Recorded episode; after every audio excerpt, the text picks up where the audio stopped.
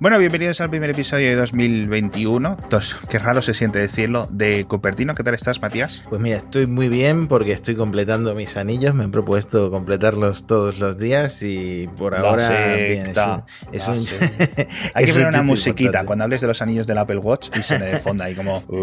sí, es que eh, lo que te comenté en el episodio anterior se sigue cumpliendo esto de que le presto mucha más atención al, al reloj que al teléfono, a pesar de que el teléfono cueste una barbaridad tres veces más, ¿no? Eh, le acabo de comprar justo antes de que empezáramos a grabar eh, la cobertura del Apple Plus al, Apple Watch. Me lo estuve pensando, justo se cumplían ahora los dos meses, me lo estuve pensando bastante si te dan dos meses para comprarlo, porque bueno, al final son 100 euros, ¿no? Para el, Apple Watch eh, Series 6, es un poco más barato para el SE y al final decidí hacerlo porque arreglar la pantalla de un Apple Watch Series 6 cuesta 330 euros en España. Wow. Entonces, con esto que el Apple Plus que tienes, pues puedes reparar la pantalla, creo que dos veces en un año, con un pago por servicio de 65 euros, más los 100 euros que cuesta el seguro. Entonces yo soy una persona que se va golpeando con todas las puertas, los marcos de las puertas, en el gimnasio con todas las máquinas, etcétera. Y digo, yo creo que esto lo voy a amortizar. Además, te cambian la batería gratis y baja del 80% de la capacidad. Tengo dos años para que baje del 80%. Creo que sí. Creo que voy a llegar a amortizarlo, así que decidí comprarlo. En el teléfono es otra historia completamente diferente porque el Apple Care Plus es mucho más caro y no se me golpea tanto con, las paredes y con esas cosas y con los suelos. Eh, pero bueno, rezaremos para que no se me rompa la pantalla. Pero fundita y cristal sí la has puesto al final, que eso no sé si lo hemos llegado a comentar. Mira, voy a confesarte que eh, a pesar de tus consejos,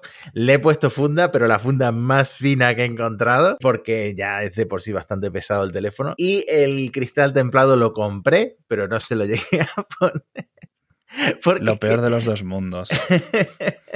Es que no sé, por un lado me da cosa taparle la cámara frontal, sé que hay eh, cristal templado que viene con el corte para no taparle la cámara, pero es que además a eso se le ve el borde, que es lo que a mí no me gusta, en fin, es, es un capricho. Pero bueno, igual todavía creo, que tengo unos días y si me decido por el Apple Care Plus para el iPhone también se la comprobamos, creo que no porque es demasiado caro. Ay, bueno, pues crucemos los dedos porque no le pase nada a tu 12 Pro Max, porque de verdad que sería una desgracia que algo malo ocurriera.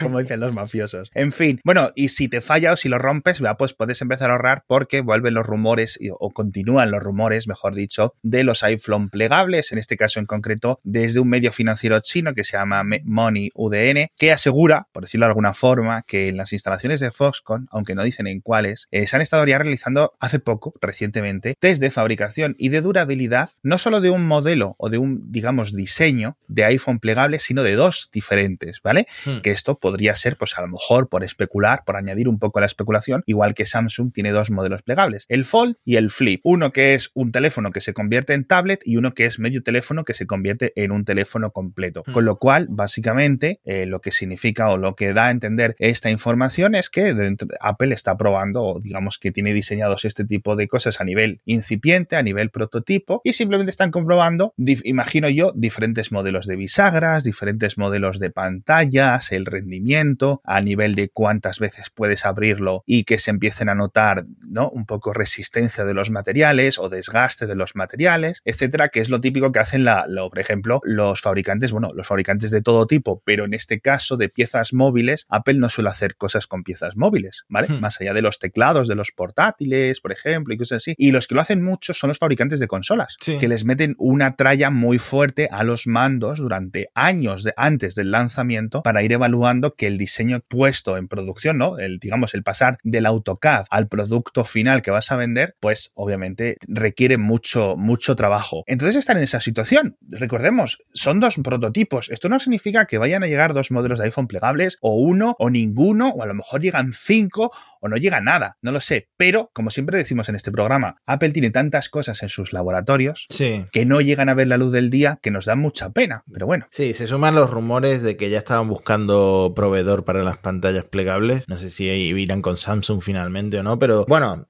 existe. El iPhone plegable existe y está en algún laboratorio de La verdad está ahí dentro de, de un laboratorio. Pero me da muchísima curiosidad qué formato van a elegir, si son dos formatos, cuál dos formatos para elegir. Eh, porque, claro, eh, este es un negocio en el que se metió Samsung y Huawei el año pasado y le salió, sobre todo a Huawei, que no ha vuelto a sacar el, su plegable, bastante mal por la fragilidad de, este tipo de, pantallas así como plasticosas. luego Samsung lo ha ido arreglando, pero a base de meterle un montón de, capas de protección y de, y de y a la bisagra meterle eh, de estos escobillas para atrapar el polvo, Que bueno, el Fold 2, el Fold Z2 es un teléfono bastante robusto, pero sigue costando 2.000 euros o 1.000... 1500 más o menos lo encuentras nuevo ya hoy en día, pero por ejemplo yo creo que el Flip, que ha tenido una campaña de publicidad brutal estas navidades, tanto en Europa como en Estados Unidos, yo creo que es el modelo a continuar. En Corea se estaba vendiendo un montón, por cierto, sobre todo entre el público femenino, con lo cual yo creo que han encontrado un filón y yo creo que es un modelo que es mucho más fácil reducible hacia los 1000 euros, hacia los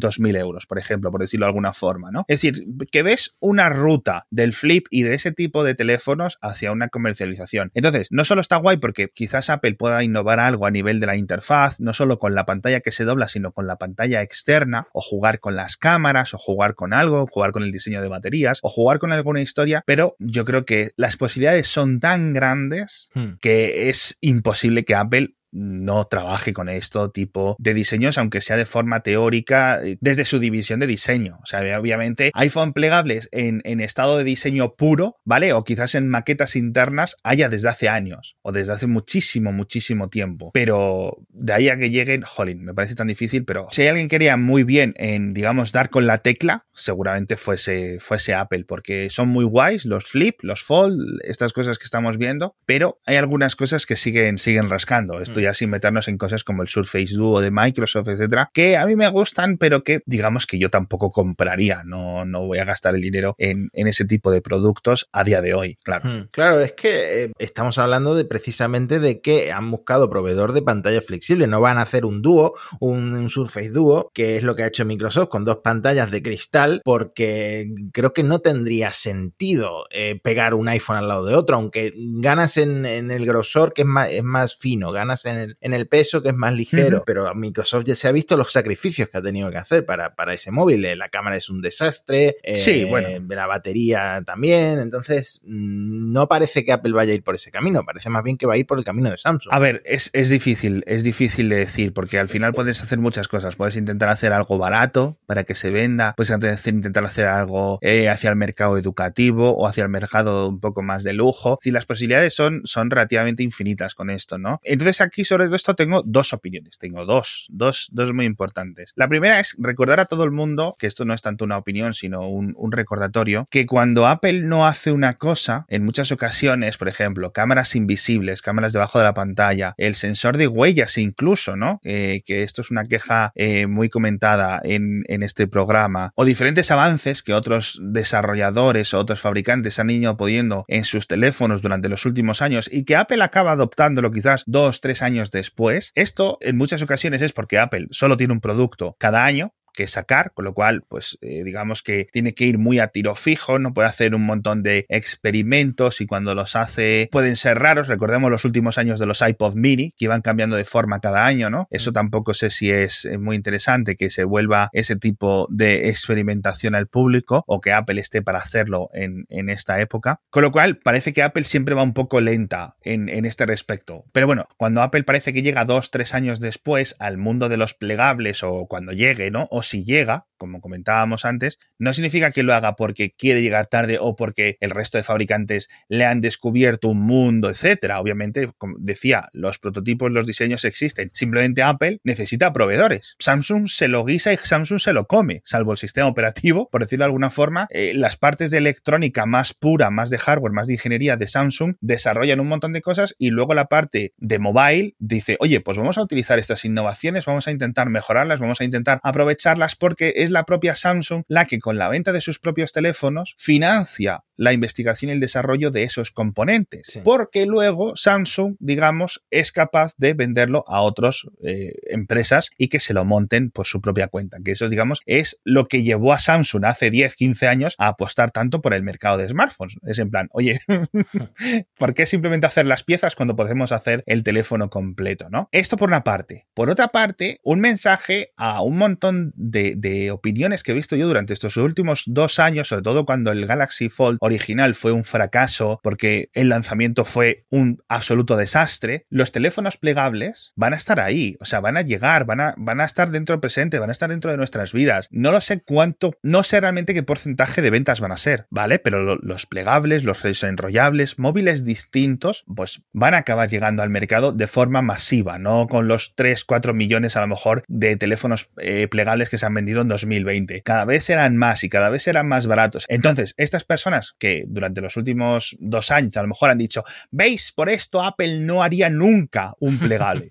bueno, a ver, a ver, las cosas de Palacio van despacio, ¿no? Entonces, Apple no ha podido hacer plegables hasta ahora. Cuando los haga, vamos a ver qué tipo de formas tiene de nuevo, si los hace o si no los hace, pero hay razones tanto para hacerlos como para no hacerlos. Entonces, dejémonos un poco de, absolutismos porque hemos visto como el Flip y el Z Fold 2 pues han tenido una evolución bastante importante, los componentes cada vez son más baratos, cada vez lo vamos a ir viendo de otros fabricantes más importantes y yo creo que eh, uno de los puntos débiles sigue siendo la interfaz, ¿vale? Es decir, ¿qué es lo que puedes hacer con un móvil plegable que no puedes hacer con un móvil plano, por decirlo de alguna forma, ¿vale? Y ver qué se puede añadir a la experiencia de usuario más allá de que llegue Apple y dicen, pues el iPhone 14 ahora se dobla. Claro. ¿sabes? No, no, no tenemos mucho, o sea que eso no creo que aporte nada, pero bueno. Sí, bueno, pues tienen todas las aplicaciones del iPad para adaptarlas a una, pantalla eh, plegable tipo la del Fold, ¿no? Sí, pero se pueden innovar un montón de cosas. Eh, por ejemplo, la pantalla externa, esa pantalla chiquitita, si se añade, por ejemplo, que tiene el flip, ese tipo de cosas, ¿qué haces en esas pantallas? ¿Qué cosas añades? ¿Que puedas responder las llamadas sin tener que abrir el teléfono del todo? ¿O tienes que abrir el teléfono siempre? ¿O cómo se adaptan? ¿O cómo crecen? ¿O qué tipo de multitarea puedes tener o de multiventana. ¿Sabes a lo que me refiero? Ese tipo de cosas, por ejemplo, en la Surface Duo ha sufrido mucho, porque Microsoft, que ha apostado por Android en este aparato, no se lo ha pensado bien, ¿vale? Han sacado una cosa quizás un poco porque podemos,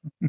más que por otra cosa, y, se ha encontrado con un producto a medio cocinar. sí, no, y además que los fabricantes de Android están yendo por delante de Google en las actualizaciones de Android, que vale, que Android ya, soporta pantallas flexibles, pero a nivel de interfaz, Samsung, Microsoft están teniendo que cocer sus propias habichuelas. Sí, sí, eso sí es cierto. Y tú hablas del formato flip y una cosa que me sorprendió mucho, porque el flip, claro, va orientado a eh, que el teléfono sea lo más compacto posible para meter en un bolso, en un bolsillo, donde sea, es que eh, tu iPhone favorito, el 12 mini, no ha aparecido en la lista de eh, ventas de iPhones en Estados Unidos, que por supuesto, como siempre, está completamente monopolizada por Apple. O sea, ¿de cuántos teléfonos? Todos son iPhone, ¿no? Menos uno, que es un LG. De 10, de, sí, de los 10 teléfonos más vendidos en la época navideña en Estados Unidos, recordemos en Estados Unidos, 9 son iPhone. que suele ocurrir, o sea, suele ocurrir, siempre suelen ser 7, 8, 9, etcétera. Lo que pasa es que estos años ha ido Apple lanzando tantos modelos que, digamos, tiene más fácil, en cierto sentido, copar estos, estas listas. Pero bueno, se ha colado por ahí un LG barato. Sí.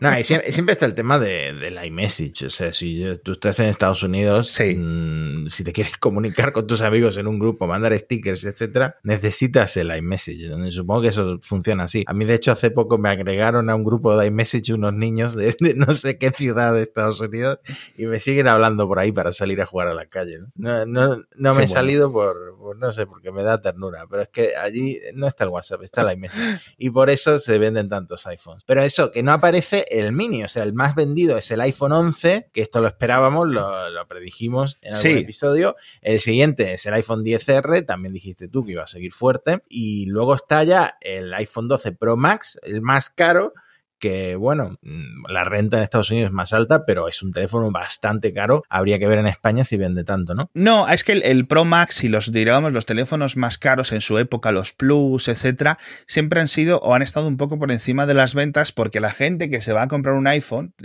hay un fenómeno económico muy, muy simple, que es el que tiene mil euros para gastárselos en un móvil, también tiene 1100 euros, hmm. ¿vale? El que tiene 300 tiene 300.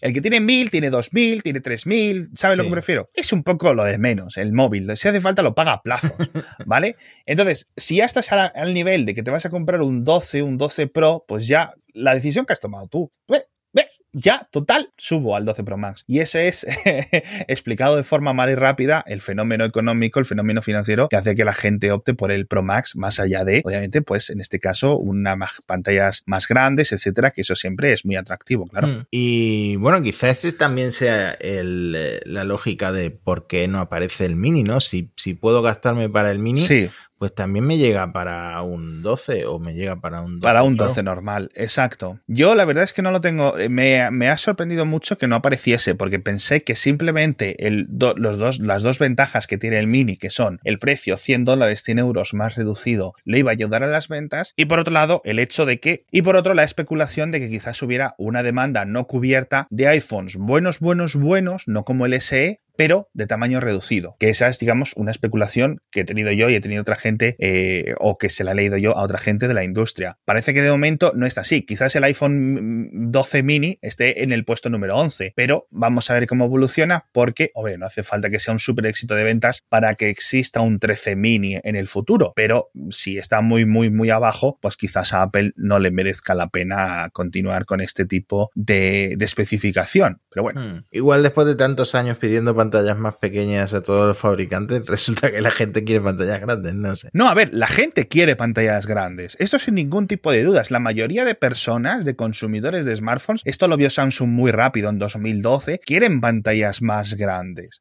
Eso está clarísimo. La mayor parte de consumidores quieren un móvil grande, ¿vale? No sabemos dónde bien dónde está el límite, porque ha ido pasando de las cinco y media a las 6, a las 6,7 y cosas así. ¿Vale? Pero parece que ha habido una meseta entre las seis y media, 6,4, 6,5, 6,7, cosas así, ¿vale? Es decir, parece que hay como una resistencia a alcanzar las 7 pulgadas a medida que los móviles han reducido su marco, ¿vale? Es decir, hay un, hay un, un, tamaño máximo por ahí en, la, en el tamaño de un 12 Pro Max, de un 11 Pro Max, etc. Pero también hay una parte pequeñita que yo creo que Apple lo sabrá mejor que nosotros porque Apple lo habrá estudiado mucho más a fondo que dice, si tuviera esto, pero en un tamaño de pantalla más pequeñito, me lo compraría porque encima es más barato, pero no sé qué, no sé cuánto. También hemos visto que tiene otros problemas por ejemplo, peor batería, o por ejemplo, un sistema de cámaras que a lo mejor no puede ser tan innovador o tan específico, no se le puede poner periscopio en el futuro, o un montón de cosas. Pero yo creía que la demanda podía ser un poco más alta, pero quizás, bueno, la gente que está un poco más apretada de precio, esos 100 euros de diferencia con respecto al 12, le dan un poco igual porque optan por comprarse el 8 o el 8 Plus o el iPhone SE, etcétera, y la gente que ya tiene,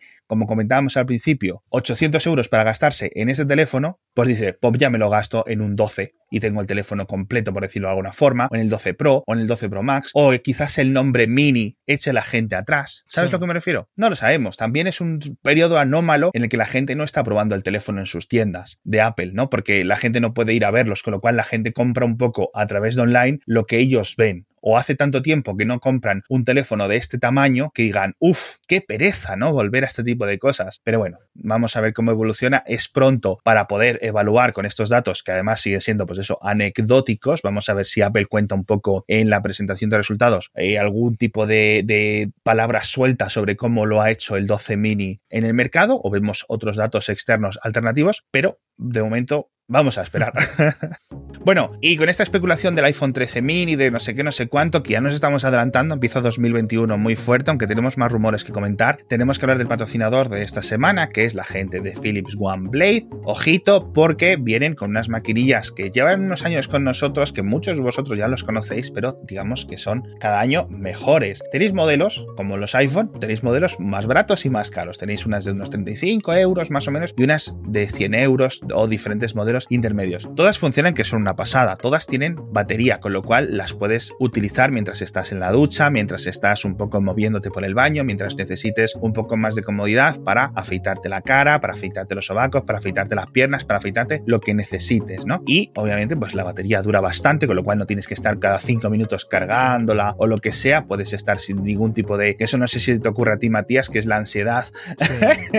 a ver, que es que no sé si se va a acabar la batería o y, y puedo seguir o se me va a quedar aquí a medio afeitar y tengo prisa para ir al trabajo, pero es, es, es, algo que ocurre. Bueno, pues con las Philips One Blade y 45-50 minutos de batería no vais a tener ningún problema. Entonces, las podéis comprar en la web oficial de Philips, echando un vistazo porque mola bastante, o si no las encontráis ahí, pues podéis buscarlas en Amazon o podéis encontrarlas donde queráis. Totalmente recomendadas, por cierto, y están en un color amarillo muy chulo. Además, que es una cosa que no me lo he comentado, que quizás ese es lo más importante, es que cortan muy, muy, muy, muy bien. No se te queda la cara gris del pelo que ahí sigue ahí, ¿no? Esto de verdad te devuelve un poco el color, el color a tu cara y te quita este rollo grisáceo de que parece que te has afeitado y que llevas un día ya sin afeitarte, que es lo que me pasa un poco a mí. Así que nada, echadle un vistazo, dejamos enlace a estas Philips One Blade nuevas, un enlace en las notas del episodio. En fin, hablamos de cargadores de cargadores porque Samsung, Xiaomi, todas estas empresas que se burlaron un poco de Apple cuando anunciaron que los iPhones iban a venir sin cargador. Sí. Estaba borrando tweets, ahora estado borrando publicaciones de Facebook, eh, particularmente Samsung, que se rumorea que el Galaxy S21 va a venir sin cargador por los mismos motivos ecológicos que anunció Apple, aunque bueno, esto ya sabemos que también tiene ventajas financieras para mover más móviles en el mismo palé, en el mismo camino en el mismo avión. Y Xiaomi que ha adoptado una estrategia muy, muy extraña. Diría que casi no se entiende. Primero estaban los rumores de que el, el, Mi 11 iba a venir sin cargador y luego lo que han hecho ha sido lanzar dos versiones. Una versión ecológica sin cargador y otra versión con un cargador de 55 vatios incluido en la caja, que al principio eh, cuestan lo mismo, pero luego va a tener un sobreprecio de, de 15 dólares, ¿no? A mí, más allá de las burlas que, que se hicieron, que eso sí es cierto, que, que, tengo que reconocer que un montón de, digamos, de, de, gente de la prensa tecnológica dijeron, esto es de Samsung, esto es de Xiaomi, esto es de no sé quién, no sé cuántos, se están burlando de Apple, pero van a acabar haciendo lo mismo, es decir, no justificando la decisión de Apple con los cargadores, que eso es un tema independiente, sino las burlas. Porque, y tengo que decir que tenían razón, vieron cómo con el paso del tiempo iban a acabar haciendo lo mismo, ¿no? Es decir, no incluir un cargador. Yo no me esperaba que la hipocresía fuera tan rápida, pero sí es cierto que, que, queda raro. Una cosa que sí es cierto es que los departamentos de marketing que ponen estas, estos mensajes, estos, estas bromas en redes sociales, etcétera, estos pullas, no están controlados o no están al tanto de lo que van haciendo el de otro departamento, sí. ¿sabes? De que decide si ponen los cargadores o no. Eso sí es cierto, pero bueno, en fin. Eh, ahora sufren un poco las consecuencias y la vergüenza de, de haberla cagado. Hmm. Pero bueno. bueno. sí, pero es lo que tú dices. Esto va a acabar pasando con todas las empresas. Europa va a seguir presionando para que haya menos desperdicios electrónicos. Sí.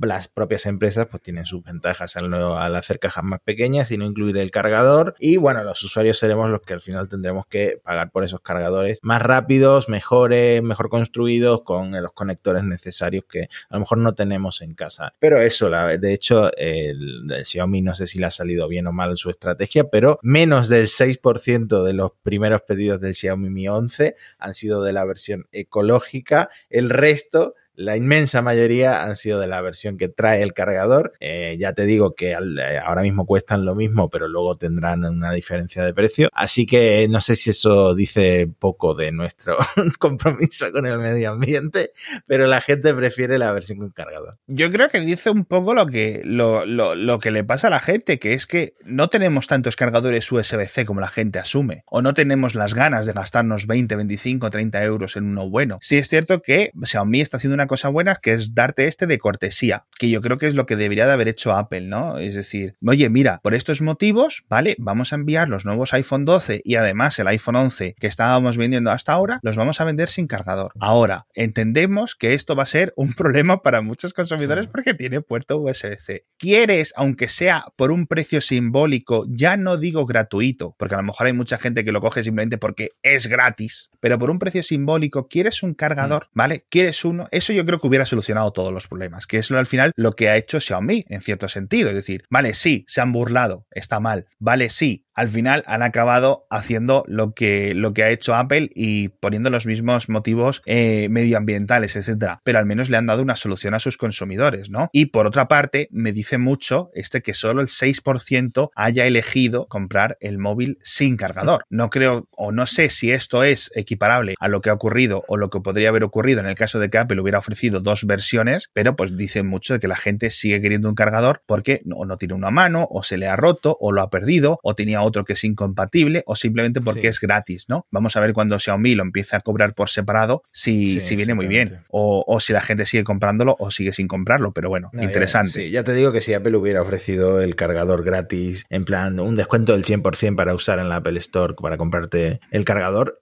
todo el mundo se lo habría pedido, todo el que se hubiera enterado lo habría pedido, yo lo habría pedido eh, y bueno, es, quizás esa sea la razón por la que no valoraron hacer eso, no sé. No lo sé, a ver, yo entiendo el, de nuevo, llevamos como 200 horas dedicadas al temita de los cargadores, que o sea, se podría haber gestionado de una forma muchísimo mejor, pero bueno. Sí, totalmente. Bueno, y si quieres acabamos con un dato que me voló la cabeza, tweet de Uberfax, aproximadamente el 15% de los usuarios de iPhone usan teléfonos con pantalla rota tú en dos minutos o en dos horas. Acabamos el programa como lo empezamos. Al final me convences de comprarme el seguro. Eh, lo, hemos comentado mil veces. Simplemente tenéis que ir al metro, ir a un autobús, ir a una universidad o mirar en vuestro trabajo en la oficina. O sea, yo no sé si este 15% de dónde se lo han sacado, porque no pone fuente ni pone nada. Pero recordemos, o sea, mirad por ahí, mirad la gente. O sea, chicos, si se te rompe la pantalla del iPhone y te dice Apple o te dice la tienda de barrio que son 200 euros recambiarlo, y sobre todo ahora con estos modelos de pantallas grandes, sin botones, etcétera, que cuestan 200, 300 euros o incluso más cambiar la pantalla, te entra la risa, te entra la risa, o sea, no te vas a gastar 800 euros en un teléfono, luego tienes un pequeño accidente, un desliz o lo que sea, y tienes que pagar 400 más, se queda la raja, vamos. y, y, le pasa a mucha gente, y como los iPhone, pues la verdad es que duran mucho, pues es, es, es importante recordarlo, que es, ley de vida, es ley de vida. Hasta que no se inventen pantallas mucho más resistentes, esto va a seguir, va a seguir ocurriendo, pero bueno. Hmm. Pantallas y también la parte de atrás, que también es de cristal y también es bastante frágil. Sí, eso sí es cierto, pero bueno, en fin. Ponerle una funda, chicos. Póntelo, pónselo. Yo no sé para qué queremos móviles de materiales tan premium y, tan caros y después le ponemos la funda, pero bueno, es verdad. Pues esa pregunta se la da al departamento de I D de algunas empresas, a ver qué te, a ver qué te responden. En fin, eh, muchísimas gracias a todos por estar ahí, por acompañarnos en este principio de 2021. Muchísimas gracias a Philips OneBlade por patrocinar este episodio y nos vemos la próxima semana con más rumores, más cosas, más noticias, más todo del mundo de Apple. Vamos a intentar mantener un poco este espíritu gamberro, este espíritu crítico que tenemos en este podcast eh, a lo largo del año que entra y vamos a añadir algunas cositas nuevas. Ya veréis que seguro que, os gusta. Así que con esto nos despedimos. Muchísimas gracias Matías y nos vemos la próxima semana. Gracias a vosotros.